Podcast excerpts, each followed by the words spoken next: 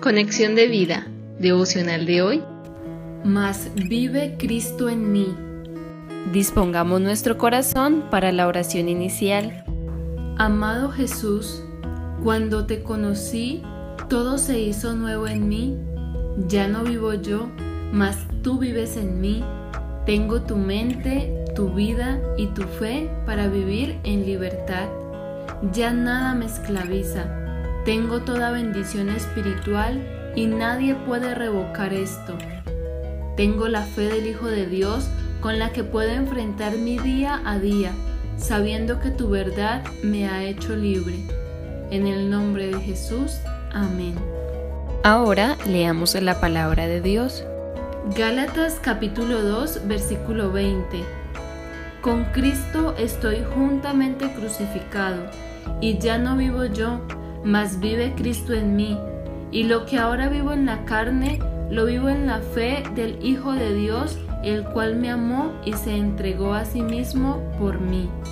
La reflexión de hoy nos dice, esta porción bíblica es una confesión de fe, porque creer en Cristo crucificado es creer también que hemos sido crucificados juntamente con Él, reconociendo la naturaleza de la gracia de Dios que no puede estar unida al mérito del hombre. Por el contrario, es algo que recibimos gratuitamente.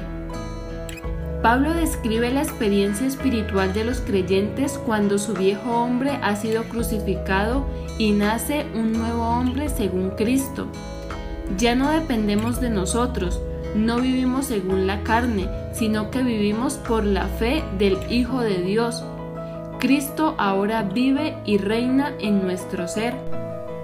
Dios legalmente nos ve como si hubiéramos muerto con Cristo, porque nuestros pecados murieron con Él y ya no estamos más condenados, y llegamos a ser uno con Cristo y sus experiencias son nuestras.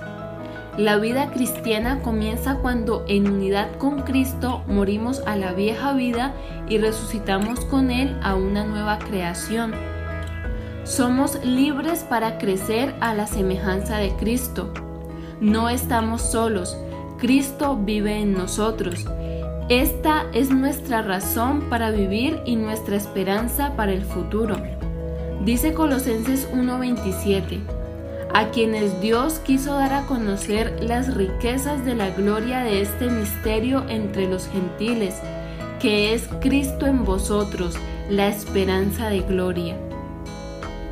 ¿Cómo podemos vivir la vida de Cristo si las dudas y las debilidades son las que nos gobiernan?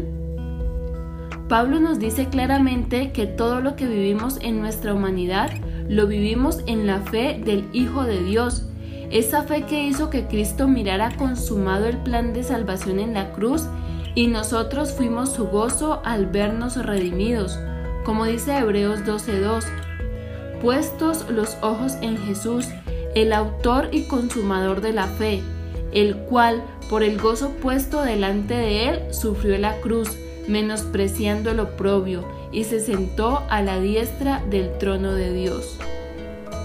Si tan solo comprendiéramos que esta es la fe que necesitamos, nuestra vida espiritual sería diferente, porque tenemos todo para vivir en la voluntad de Dios. Es la fe del Hijo que nos da la convicción de lo que aún no vemos, más dinámica y efectiva, no una fe voluble y circunstancial que nos lleva a la duda cuando no vemos respuestas.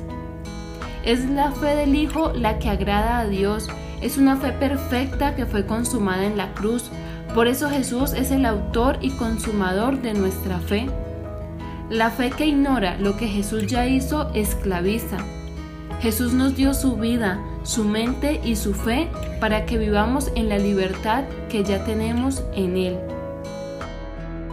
Visítanos en www.conexiondevida.org. Descarga nuestras aplicaciones móviles y síguenos en nuestras redes sociales